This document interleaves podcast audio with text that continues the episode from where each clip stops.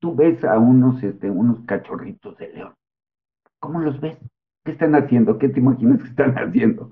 Están jugando, están aprendiendo de la vida a través de una actividad que les produce placer. ¿Por qué está tan íntimamente relacionado el aprendizaje con el placer? Porque significa supervivencia del especie.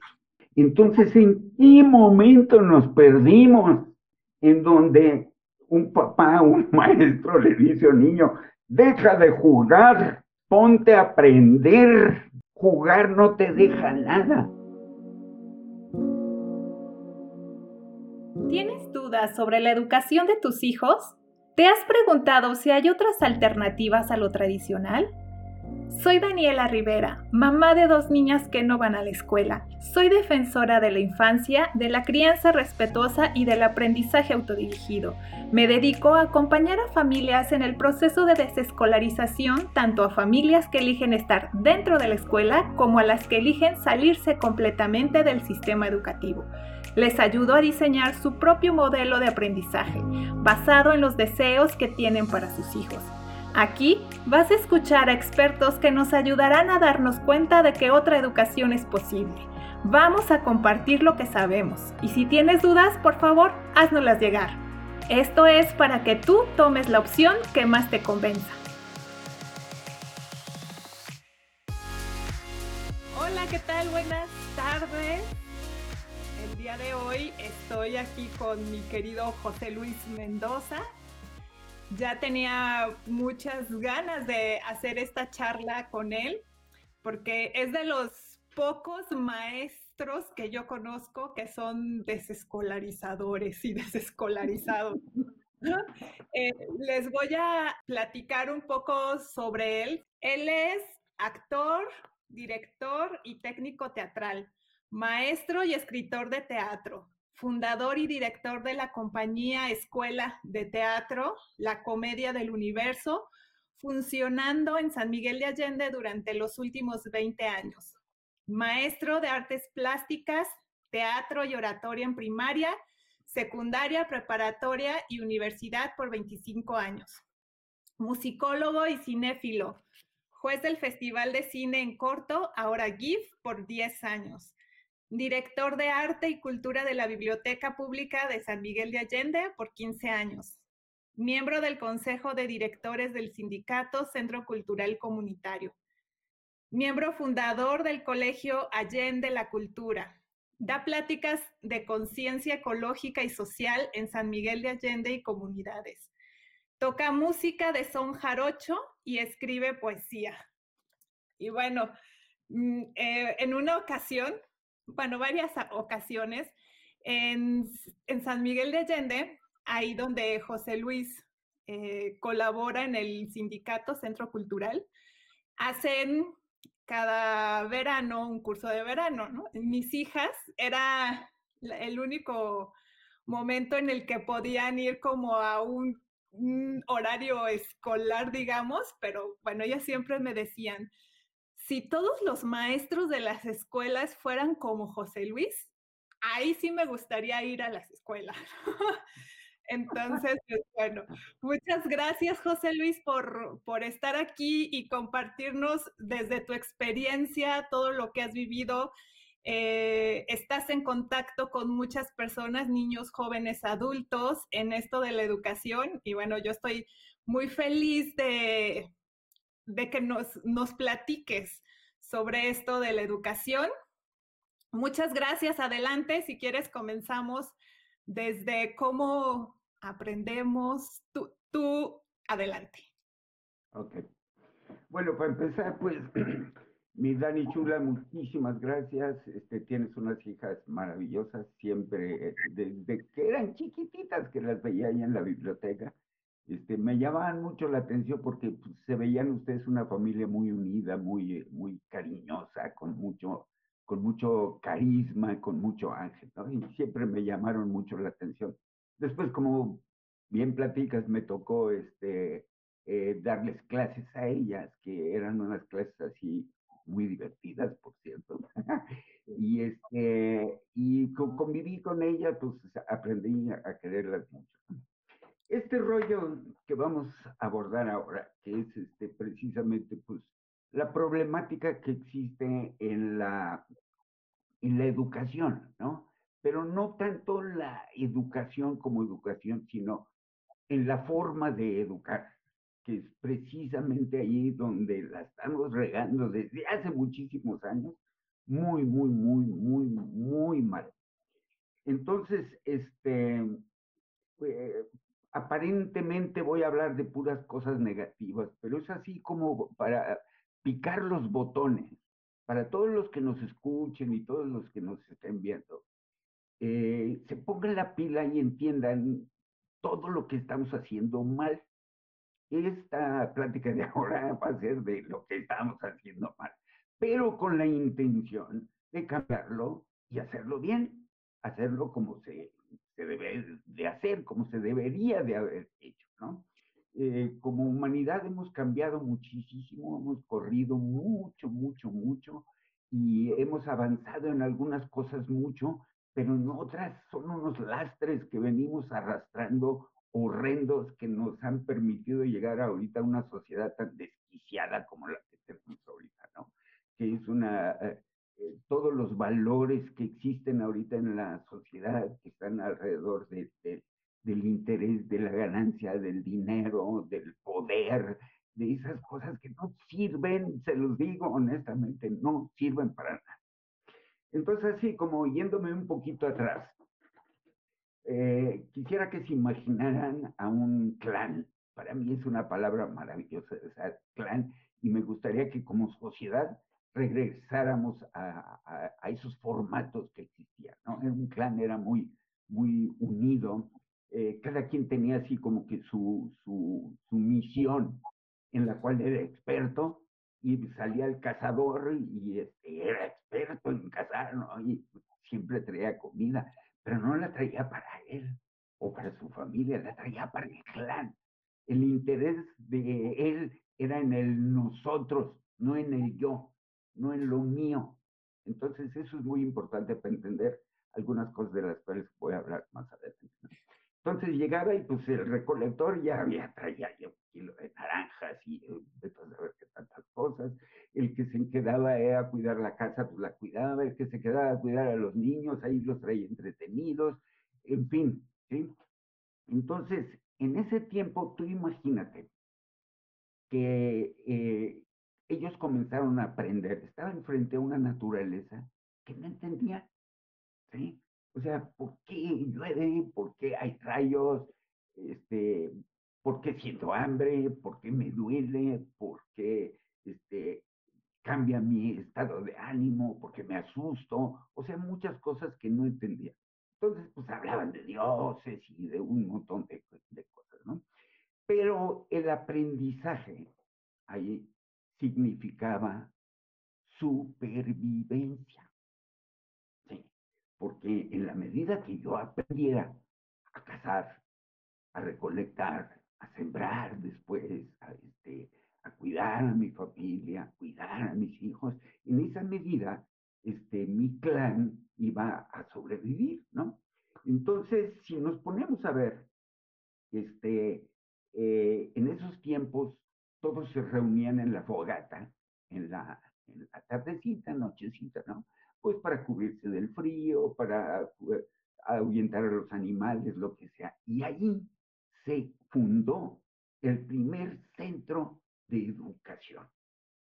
¿Por qué? Porque el cazador les decía, no, pues ¿qué creen? Iba yo así, me sale un jabalí, yo me corrí, pero como ya sé que los jabalíes se van por las vereditas y empezaba a dar todos esos tips y todos estaban así con los ojos abiertos.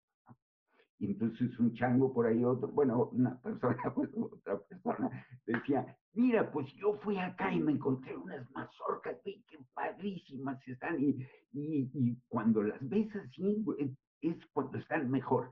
Si las cortas antes ya no saben bien, si después están llenas de gusanos. O sea, era un aprendizaje tremendo. Y todo significaba supervivencia. Si nos brincamos por ahí este, a, a los animales, tú ves a unos, este, unos cachorritos de león. ¿Cómo los ves? ¿Qué están haciendo? ¿Qué te imaginas que están haciendo? A ver. Aprendiendo a, a sobrevivir, ¿no? A vivir. Y están jugando.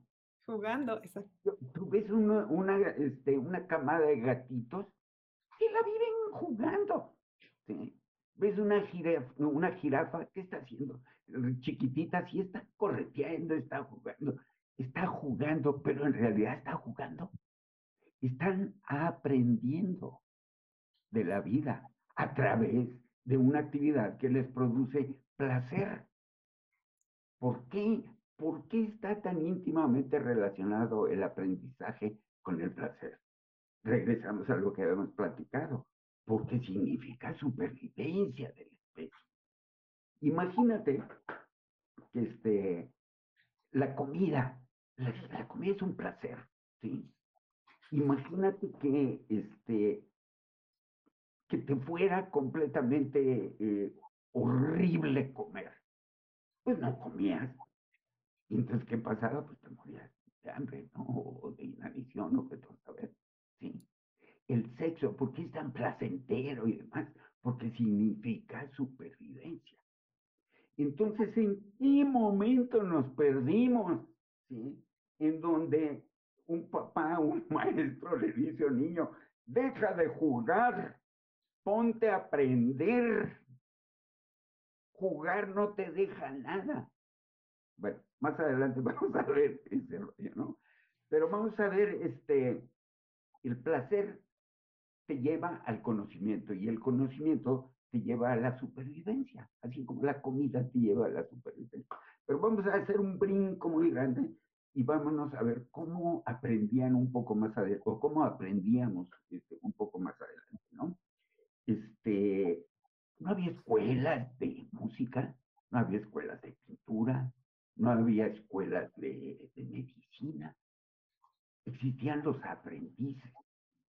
Entonces tú te ibas y ¿qué te gustaba? Atención con esto, porque luego lo vamos a ver muy fuerte. ¿Qué te gustaba? ¿Qué te atraía? ¿Qué te satisfacía? Mezclar hierbas y demás, pues te ibas con el chamán, te ibas con el brujo de la aldea, te ibas con este, con el médico, con Paracelso, vete a saber con quién, ¿sí? Y te le pegabas. Pero fíjate qué diferente. Allí ibas tú con intención. ¿Por qué que tú querías aprender? Salvo habrá sus casos en donde el papá le metía sus dos, tres cañazos al hijo, ¿no? Y tienes que ir y vas a aprender. Y, a lo mejor ahí le empezamos a regar. Pero ve, todos los grandes pintores, los grandes músicos, todos tenían sus aprendices. Entonces, este, si ves a los grandes este, músicos clásicos y eso, todos aprendieron con otro músico. Fueron y aprendieron de él y después pues, o lo superaron o no pudieron, lo ves a saber, eso ya es otro rollo, son sus habilidades y demás cosas, ¿no? Pero en ese tiempo era el, este, el aprendizaje, de ahí venía es la palabra aprendiz. Entonces, había muchas cosas que pasaban así muy especiales, ¿no? Me acuerdo las imágenes que tengo de, de este, cuando en, en, la escuela nos platicaban de Sócrates, Platón, de todos ellos, ¿no? Cómo se salían y abajo de un arbolito, así, este, empezaba a platicar y hacía las preguntas acerca del universo, cómo es esto, por qué es esto otro, por qué es la filosofía, o sea, desentrañar. Me, me puedo imaginar a todos los alumnos ahí alrededor a gusto en la sombrita, oyendo al maestro, ¿no? Qué padre, porque esa, esa era una educación, eh, o sea, una forma de transmitir conocimiento, pues este, muy, muy, muy interesante, ¿no? Pero después, este, pues empezamos a hacer muchos y empezó a cambiar la cosa. Hace 200 años, eh, más horriblemente hace 150 años, pero ya la educación formal, por así llamarlo, pues este tiene 200 años, que no es nada, para la edad que tiene el ser humano. Ahora, ¿por qué fue armado todo eso? Vamos a imaginarnos que a principios de siglo estaba ahí todo el rollo de la, este, de la revolución industrial. Entonces, ¿qué era lo que necesitaba esa gente?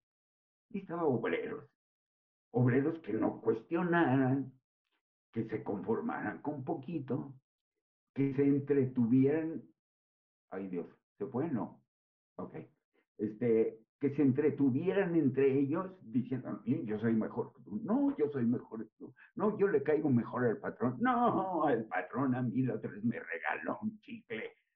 O sea, una competencia horrenda, ¿no? Que no debe de existir porque pues, cada quien tiene su, su, su ámbito, es una cosa que vamos a ver un poquito más adelante, ¿no? Pero eso de la competencia está horrible. Pero que, sobre todo, ¿qué hacían? Era una masa dócil que yo la podía poner a mi servicio, ¿sí?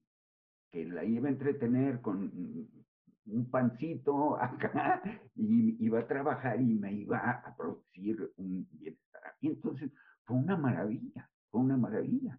Y entonces este, la educación se hizo más o menos como, como con la revolución industrial. Entraban, este, por así decir, con todo respeto, ¿me entiendes? este, alumnos brutos y ya salían educados, ¿sí? O sea, sí, yo me alcanzo a imaginar así como una línea de producción, ¿no?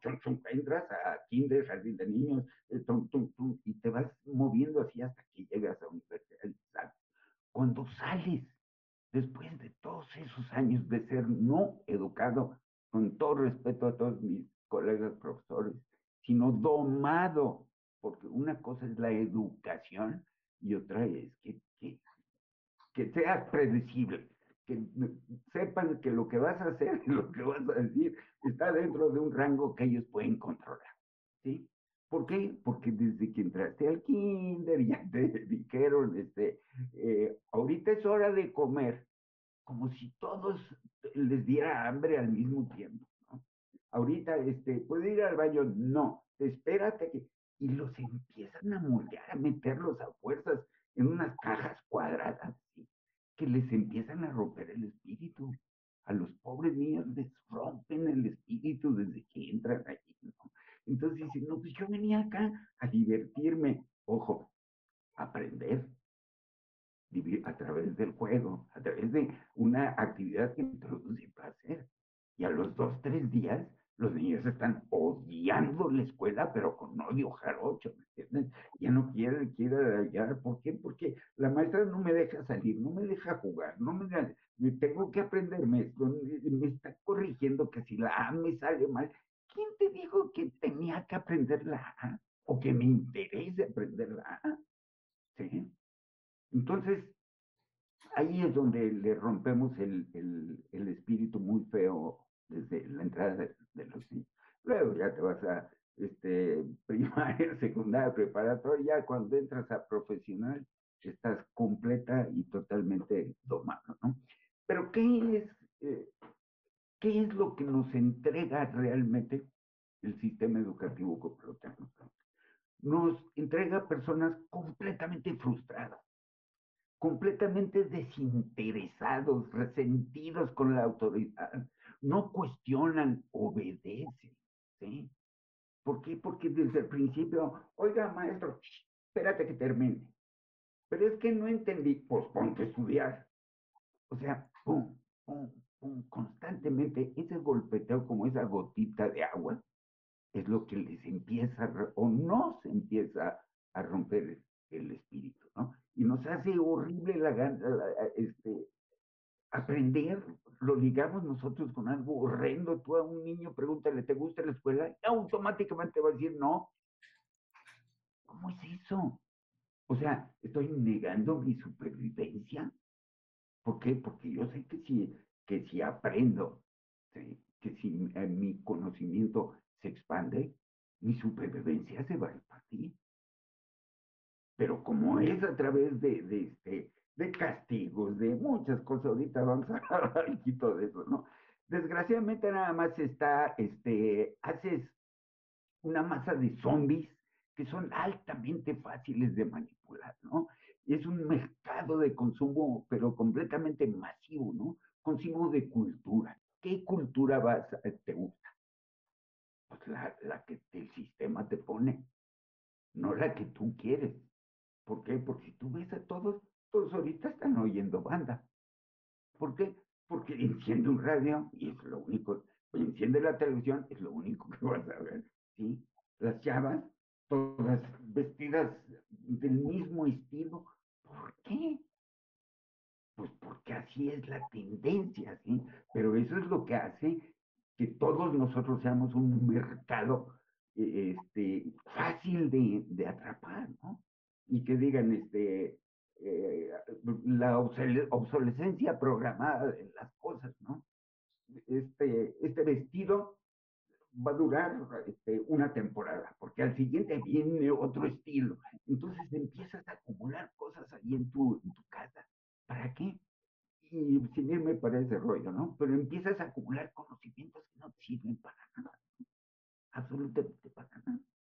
Entonces eres una masa que este, nada más al servicio de, de, me voy a permitir decir una palabra que a mucha gente le da urticaria, al, del capitalismo, ¿no? De este, del, que tú le produzcas más lana, ¿no? Y son una serie de intereses muy, muy oscuros, ¿no?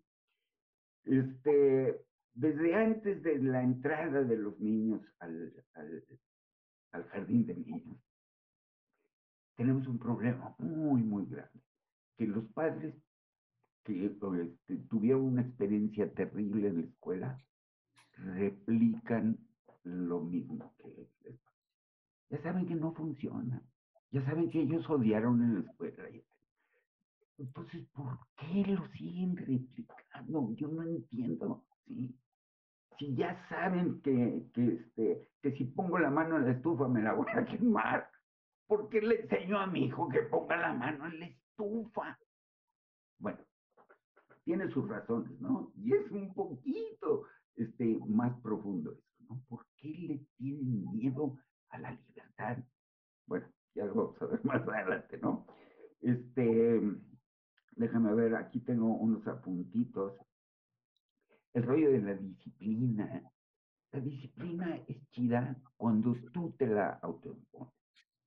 Cuando alguien te está diciendo que tienes que formarte así, que tienes que uniformarte así, que tienes que permanecer callado, que no tienes que preguntar, lo único que están haciendo es te están domando.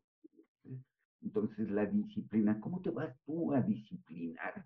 Este, pues a través de, de, del interés que tienes tú de lograr tus propios objetivos que tus propios objetivos van a ir de acorde con tus habilidades, tus intereses, tu, tus ideas, que todo eso está enriquecido por tu historia, por lo que viviste cuando eras niño, por lo que viviste en tu colonia, lo, todo eso te moldea la persona única que eres. Entonces, tú no eres igual que los demás, todos somos completamente diferentes. Entonces, ¿cómo esperamos que en la escuela tú obedezcas a unos patrones tan rígidos como este? este eh, ya han pasado seis meses y según el programa de la Secretaría de Educación Pública, con todo respeto para la educación pública, este, ya deberíamos de estar aquí, en esta etapa. Todos ya deberían de saber esto, todos. Pero, ¿qué somos este? robots o somos máquinas o qué. Y si a mí no me interesa aprender eso, y si yo no quiero aprenderlo, yo decido aprender otra cosa, ¿por qué tengo que aprenderlo? No? O sea, tiene que existir una libertad muy, muy grande. ¿no?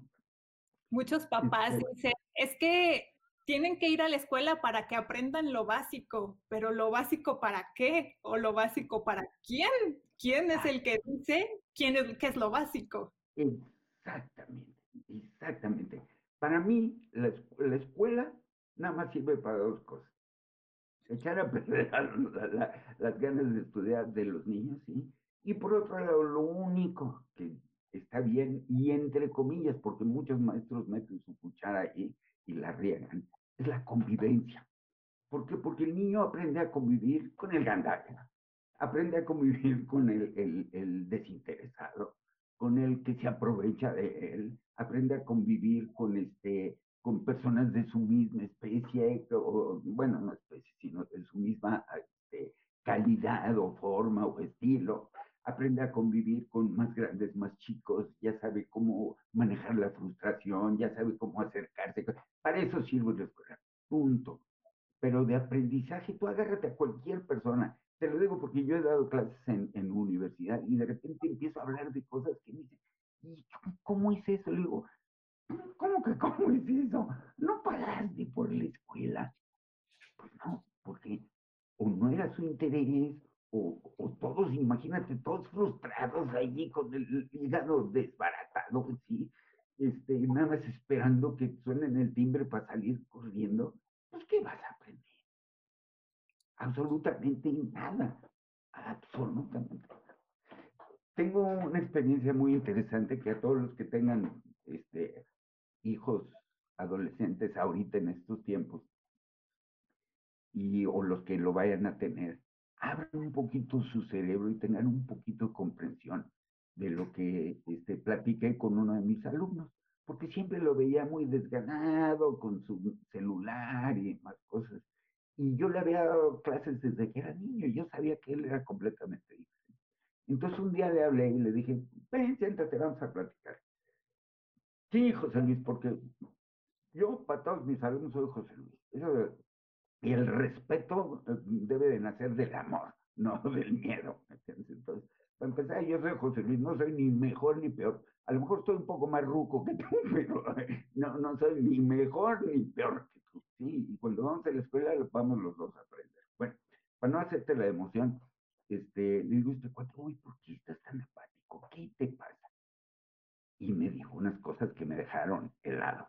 Y son muy duras, son muy fuertes, y, pero tenemos que afrontarla si queremos salir ella. Dice, mira, veo cómo está, por ejemplo, la política. Los políticos roban, eh, eh, hay miles de cosas muy feas.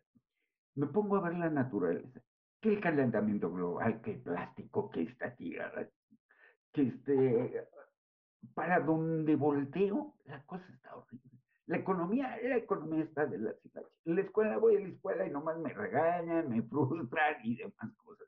Y encima de todo eso, estoy pasando por la adolescencia. No sé ni qué quiero, ni dónde estoy, porque no los hemos ayudado. Todos somos muy buenos para criticar a los adolescentes y a los jóvenes, pero nadie somos buenos para oírlos y realmente eh, facilitarles esa transición de niños a, adultos. Me dice, y encima de todo eso, no sé cómo llegarle a, este, a, esta chava que me gusta mucho, ¿sí? De mi sexualidad no tengo ni la más remota idea más que todos los mitos y demás cosas que oigo que dicen mis compañeros, porque en mi casa no me hablan de sexualidad. La sexualidad que me hablan en la escuela es una porquería, porque nada más habla de, del rollo reproductivo y demás cosas, pero ¿y la emoción? ¿Dónde está? ¿Sí? O sea, bueno, creo que ese es el tema para otra plática. Dice, pues lo que hago es huir. ¿Y cómo huyo? Con mi celular. Me pongo a, ver videitos, a, a, salirme de este mundo que me agobia. Y me dejó con la sangre helada porque tiene toda la. ¿Qué mundo les estamos dejando? ¿Qué, qué es esto? ¿Dónde está la alegría de vivir? ¿Dónde está este, la alegría de aprender?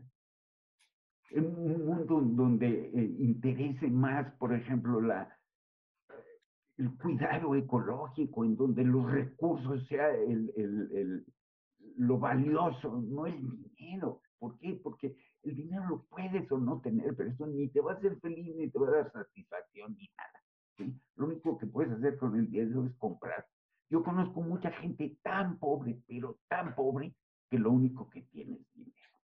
Entonces está horrendo eso, ¿no? me dejó pensando muy, mucho, mucho, mucho. Y pues ya que estamos en eso, les quiero platicar. Eh, por ejemplo, en muchas, en la mayoría de las escuelas, bueno, me contrataban porque ya saben cómo pienso. Y dentro de todo eso me toleraban muchísimo, muchísimo. Tengo que agradecerles mucho a muchas escuelas y universidades porque me toleraban perfectamente, ¿no? Y había dos o tres que hasta me alentaban a, este, a que fuera yo así medio reaccionario, ¿no?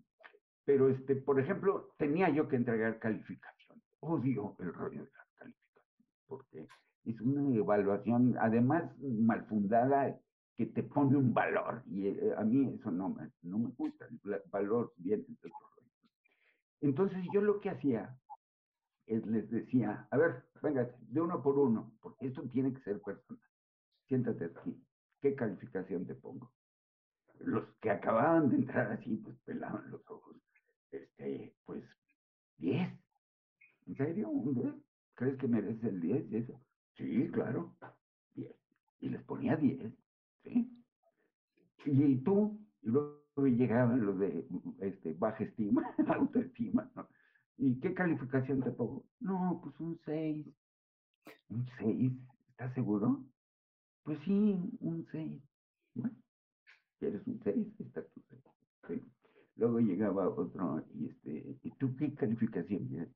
No, pues a mí me gustaría, este, pues una calificación baja, porque estuve echando mucho relajo. Digo, eh, eh, eh, a ver, párate Esta evaluación es de conocimiento, no de conducta.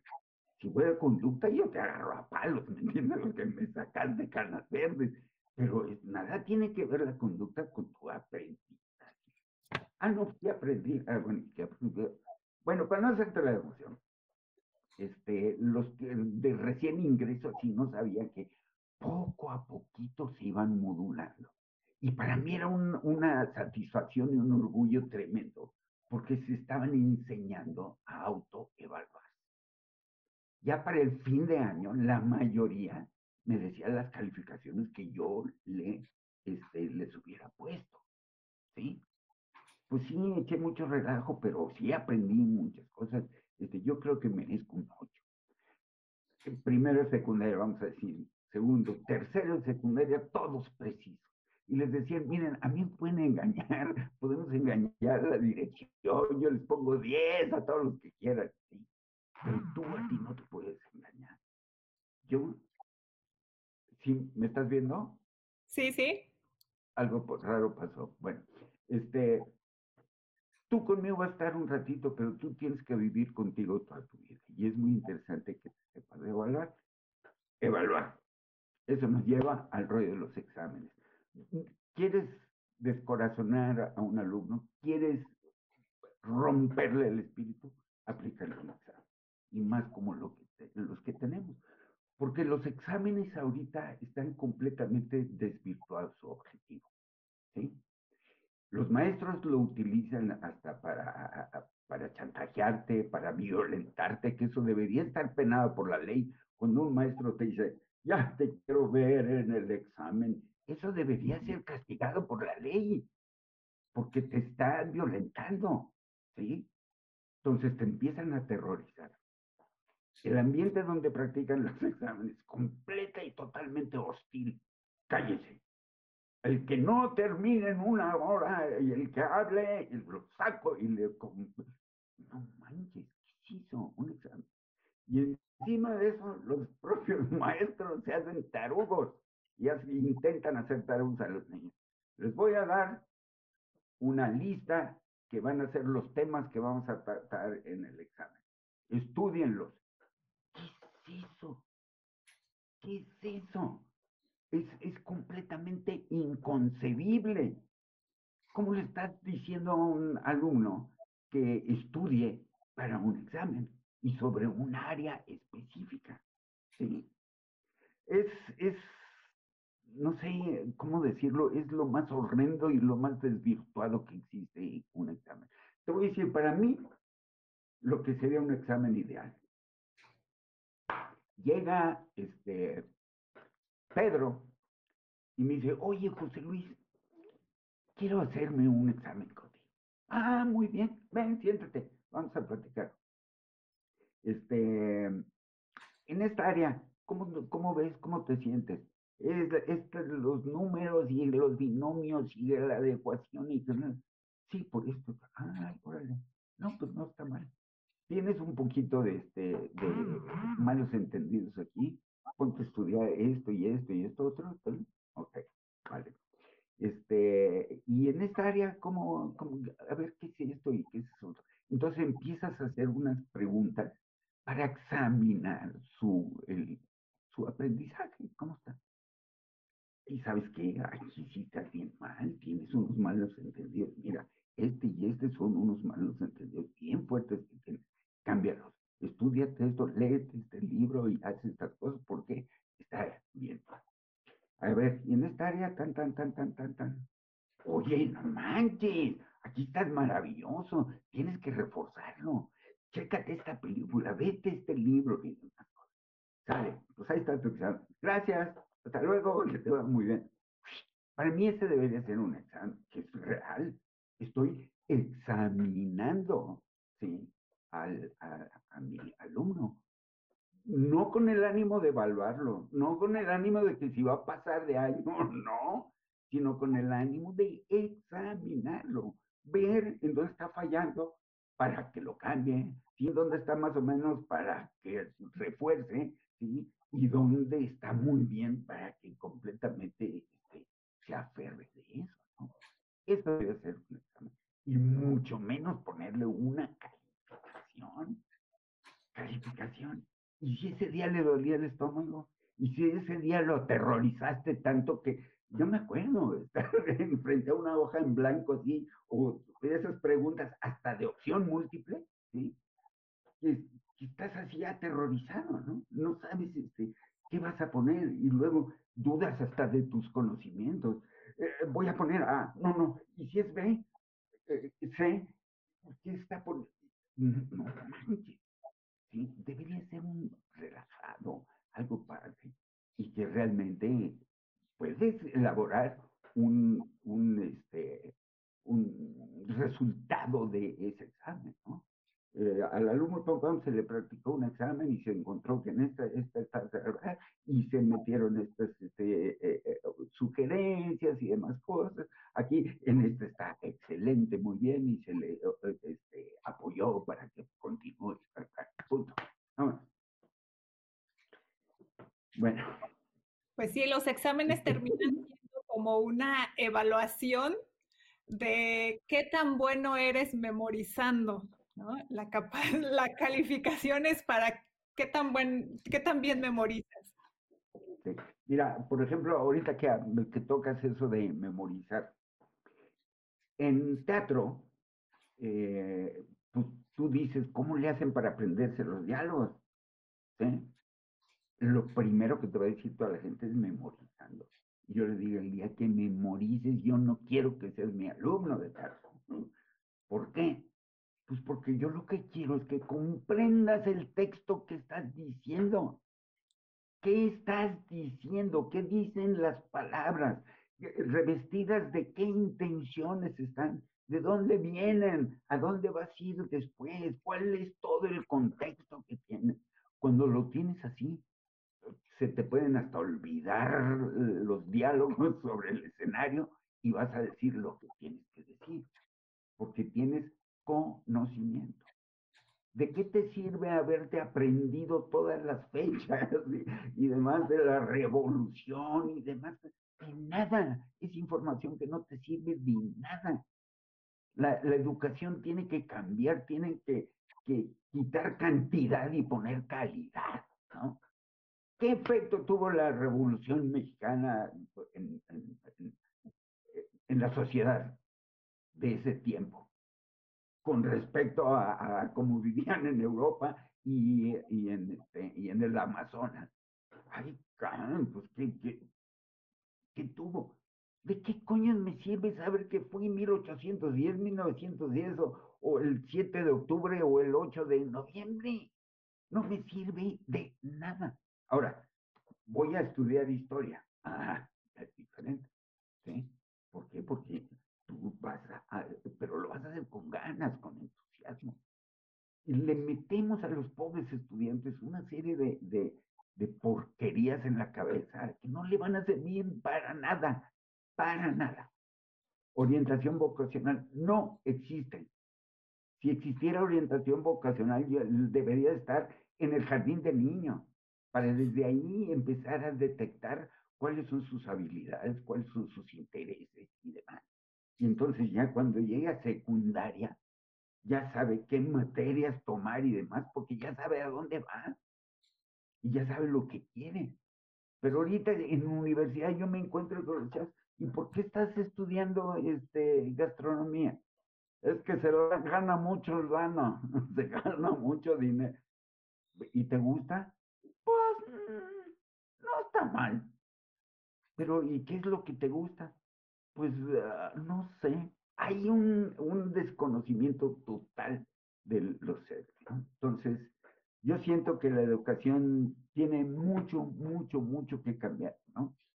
El aprendizaje tiene que ser divertido y placentero hay que quitarle la formalidad, no sirve de nada una formalidad victoriana, no sirve de nada. ¿Para qué esa formalidad y respeto y, disciplina este, fascista, neonazista? No sirve de nada, absolutamente de nada. Yo una escuela me lo imagino así, todos los niños corriendo para llegar primero, así, al laboratorio, a hacer sus experimentos, ¿sí? a tirarse al sol, a, hacer sombritas con los dedos, ¿me entiendes? A experimentar, a ver por qué me duele aquí, este, a, leer, a discutir temas, no, yo no estoy de acuerdo contigo, ¿por qué? Por esto y esto otro. Entonces, yo siento que, que hay mucho, mucho que hacer si a alguien eh, le interesa lo, lo que he estado platicando, esta es mi experiencia personal. Yo podría hablarles de muchas personas que influyeron en mí, pero más que nada lo que influyó en mi manera de pensar es mi experiencia directa con los alumnos. ¿sí? Tengo muchos alumnos que me encuentro a cada ratito y todos están contentos de haber estado conmigo, se acuerdan de una cosa. Para mí es una satisfacción enorme, sí, sí, enorme como yo dentro de, he de haber tenido no sé cuántos trillones de, de, de, profesores, pero hay uno que se me quedó aquí en el cerebro y era malo para matemáticas, pero con, con M mayúscula y resaltador amarillo y en negrita, ¿me entiendes? O sea, así, horrible. ¿Por qué? Porque tenía un maestro horrible para las matemáticas. Así de sencillo. Entró un maestro de física, ¿sí? dicharachero, cochinón, ¿me entiendes? Gordito, alburero, ¿me entiendes? Ibas a salir y te daba el pasón hacia la pasada y órale. Pero era un excelente maestro. ¿sí? Me hizo amar la física a la fecha. Sí, soy fanático de la física en general, física cuántica. Eh, eh, bueno, ¿para qué te platico, no? Pero él me hizo amar la física que yo la odiaba porque está, pegadita con las matemáticas. Y a partir de allí empecé a estudiar matemáticas y empecé a entender las matemáticas y se me abrió un mundo de creatividad y de ver cómo todas las, cosas, por ejemplo, la, la progresión áurea, los números, no manches, Fibonacci, me, me entraban así las particularidades del 9 que me dejan todavía asombrado, ¿me entiendes? O sea, miles de cosas que yo no hubiera sabido si no hubiera tenido ese maestro hermoso, que era cero formalidad, te digo que hasta alburero era, pero me hizo amarla. Y todas las preguntas que yo hacía, hasta el final, hasta que él comprobaba que yo había entendido, me soltaba. En cambio, otros maestros le haces una pregunta. No has estudiado, ¿verdad, Riverita? No estudiaste, ¿verdad? Pues a ver si para, la siguiente clase. Y para cerrar, nada más quiero hablar de otra cosa horrendísima. Padres, rebélense, por favor, no dejen, los que sigan teniendo hijos en la escuela, y yo los sacaba, soy maestro que sacaba a los niños de la escuela, pero bueno, este, rebélense. ¿Qué es eso de la tarea? y esas tareas descomunales que les dejan, es criminal lo que le están haciendo a los niños, criminal lo que le están haciendo a los niños. Imagínate que tú vas a trabajar tus ocho horas en ese trabajo que además no te gusta porque no te lo están haciendo placentero, ¿sí?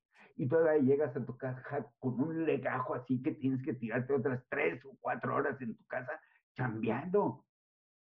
al rato te suicidas, ¿me entiendes? O sea, punto.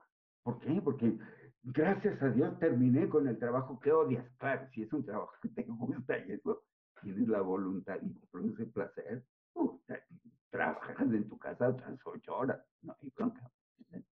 Pero si es así horrendo, y encima de eso te dejan esos cúmulos de tareas que no sirven para nada, y además te castigan con las tareas, ¿sí?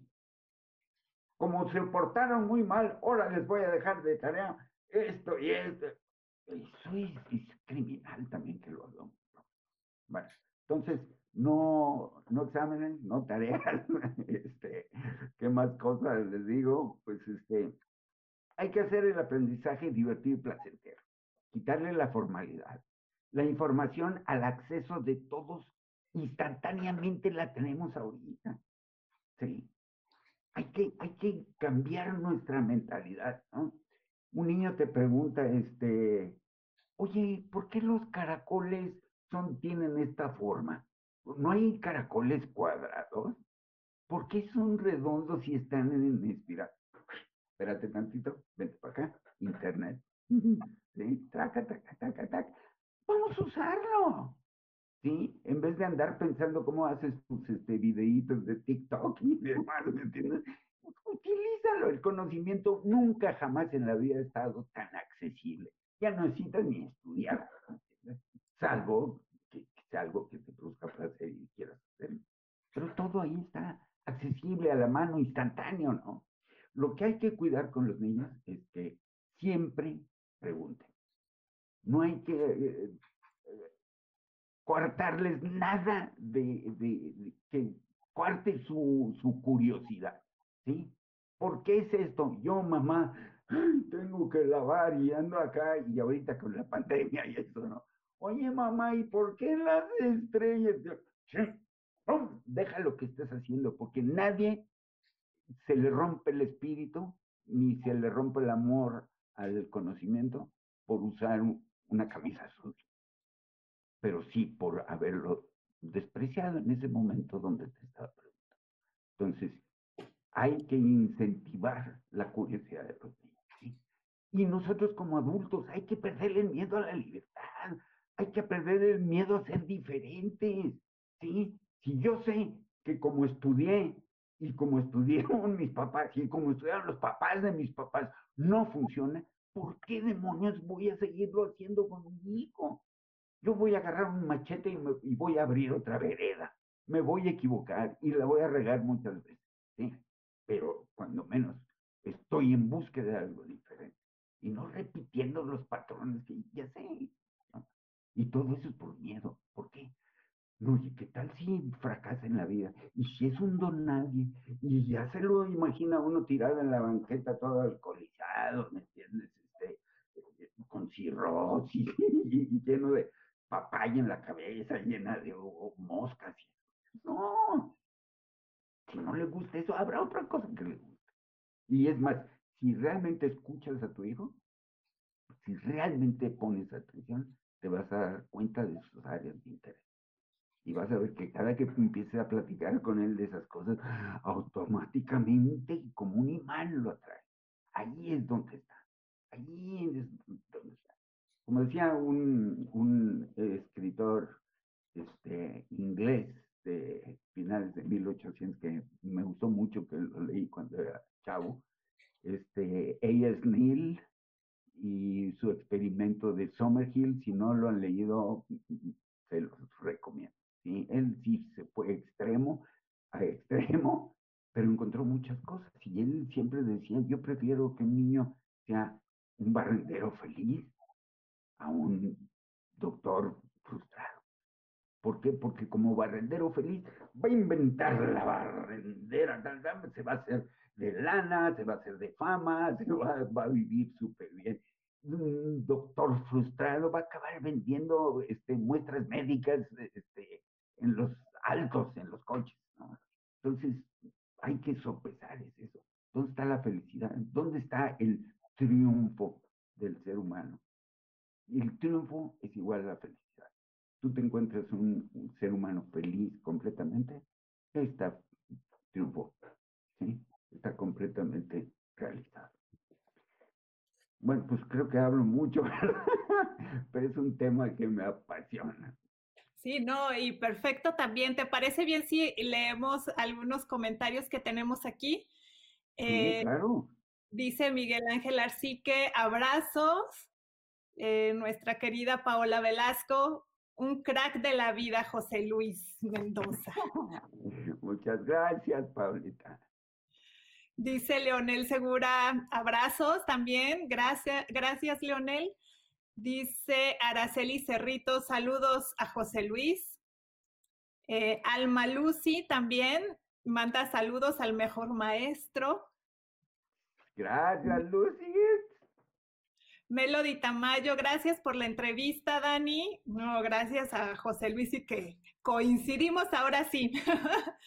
Dice también Mayela de Alejandro, un gran maestro que tiene mi total admiración. Muchas gracias, Mayelita. Muchas gracias. Dice Emanuel Chapela, excelentes observaciones sobre la realidad actual. Dice Araceli Espinosa, está comprobado que la autoevaluación es muy positiva. Los exámenes solo estresan a los estudiantes. Y totalmente de acuerdo con el maestro. Gracias, Araceli. Dice homeschooling autístico y libre.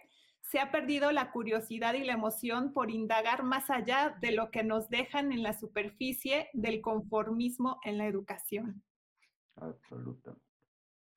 Araceli Espinosa, por la mala orientación, ah, era como continuación de su comentario, por la mala orientación vocacional que recibí, Estudié una carrera que no me gustó. Ya la maestría me encantó porque nunca me hicieron exámenes.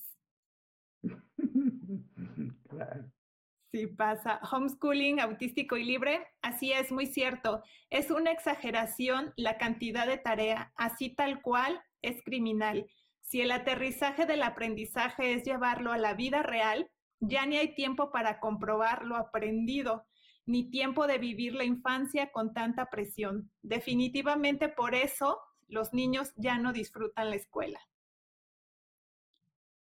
Alma Lucy, excelente charla. Así es. Sami Servín, escucharte siempre es increíble, José Luis. Muchas gracias, Sami. Muchas gracias. Araceli Espinosa, ojalá todos los maestros fueran como él. Eso mismo dicen mis hijas. Dice, pienso exactamente como tú, José Luis, y aquí estamos, mi marido y yo, abriendo nuevas veredas con el machete. He sido maestra y creo firmemente que el sistema educativo no funciona. Todo esto que, comentas, José Luis, me hace pensar también en, en Iván Illich. Él tiene habla sobre la fenomenología de la escuela, ¿no? Y los puntos que toca es que por qué la escuela se tiene que separar por edades. Eh, el maestro, que el maestro es esencial en el proceso educativo, es el, la única persona que sabe que te va a poder guiar a donde tienes que ir, ¿no? Eh, que la reclusión eh, tiene que ser en un lugar físico durante la niñez y a tiempo completo. También dice que se somete a un currículum que deciden, en el que se decide qué debes aprender bajo ciertos horarios, tales materias, cuál es el plan de estudios. Los padres piensan que para salir adelante se tiene que, que ir a la escuela, ¿no? Y también en el currículum ¿quiénes crean el currículum? O sea, ahí también tenemos que poner atención, ¿no? Los que deciden por nosotros es la escuela, la Secretaría de Educación Pública, que a veces está compuesta por personas que ni siquiera entienden de educación ni siquiera saben qué es eso y ni les importa, ¿no? Ni les importa eh, absolutamente nada. Deciden los gobernadores, presidentes municipales y al final todo el mundo termina metiendo su cuchara, cuando lo importante es aprender lo que nos gusta, ¿no? Nos dicen, yendo a la escuela, o sea, te prometen que vas a ser libre, exitoso, feliz, pero nada más te toman el pelo, eso no es... Ahí, por ejemplo, en eso que estás comentando, este, de quién diseña los, los, este, los programas educativos y demás cosas, o quién los promueve, o quién los impulsa, hay que tener mucho cuidado, porque hay muchos intereses oscuros, muy negros, atrás de todo eso. A ningún gobierno, bueno, salvo a, a lo mejor en el que estamos ahorita, gracias a no sé, todos nosotros que, este, que tenemos este gobierno, yo estoy muy satisfecho con el que tenemos ahorita, pero a ningún gobierno le interesa tener gente pensante, que cuestione. Lo que quieren es una manada de borregos que puedan este, mm, dominar y manipular. Entonces, aguas con todas las eh, intenciones oscuras que hay atrás de, de muchos de estos programas. Así es, decía Iván Illich que hay un currículum oculto, precisamente. Y bueno, dice Raque, muy buena entrevista, más profesores así. José Luis, pues yo sé que, que podríamos aventarnos la plática de días enteros, ¿no? O sea, esto es, es de mucho que, hay mucho que decir, pero te agradezco mucho el, el tiempo que te tomaste para para hacerlo. De verdad te lo agradezco profundamente. No, yo soy el agradecido porque este, pues es mi experiencia, es mi experiencia personal que a lo mejor le puede servir a alguien, ¿sí? Lo que sí yo les digo es que no sean conformistas, por favor. Si ya ven que una cosa no funcionó, si como estás educando a tus hijos, eh, te educaron a ti y ya viste todo lo que sufriste, ¿por qué lo replicas? busca otros, otras maneras, otras formas. Hay otras formas, hay otra manera de ser feliz. ¿eh? Te agradezco muchísimo, este, mi Dani. Este, hay, como dices, mucho que platicar. Aquí dejamos sembradas un puño de semillitas que también las pudimos haber hecho árbol, pero este, bueno, al fin y al cabo yo estoy muy, muy contento de verte, poder platicar contigo, y este, a tus chirrillas que ahí anduvieron pasando, han de andar por ahí. Así es que este, me las saludas mucho, les mando mucho, este, mucho cariño, mucho, y te súper felicito a ti y a todos los que están con el rollo de, de, de, la escuela en casa, que nada tiene que ver con aprende en casa, los programas de ahorita, sino es otra cosa completamente, y ese es un tema a, a desenmarañar también muy sabroso. Pero me gusta mucho que estés en eso, así como muchas personas que conozco y que están luchando por hacer unos seres humanos felices dentro del conocimiento total. Así es que te felicito a ti y a tu chaparro. Muchas gracias, José Luis. Y pues ya hablaremos en otras ocasiones, si quieres, sobre más temas de, de esto. Y, y, siempre bienvenido no, pues yo encantadísimo y te agradezco de veras de corazón que, a lo mejor muchos no saben todo lo que pasamos para poder lograr esto. Internet que estuvo fallando, la, olvídate, fue contra viento y marea, pero mira, al final, en el último momento, todo se solucionó. Sí, no, así este, no son coincidencias, no son sincronicidad. Pues sí, dice homeschooling autístico y libre, padrísima charla. Gracias. Pues no, gracias, gracias, gracias. a todas las personas que nos vieron y a las que nos van a ver después y van a escucharnos después. Muchas, muchas gracias. Cualquier duda, pregunta, su, sugerencia, queja, por favor, escríbanos y, y, con todo gusto las, las atendemos. ¿no? Bueno, hasta luego. Gracias. Paz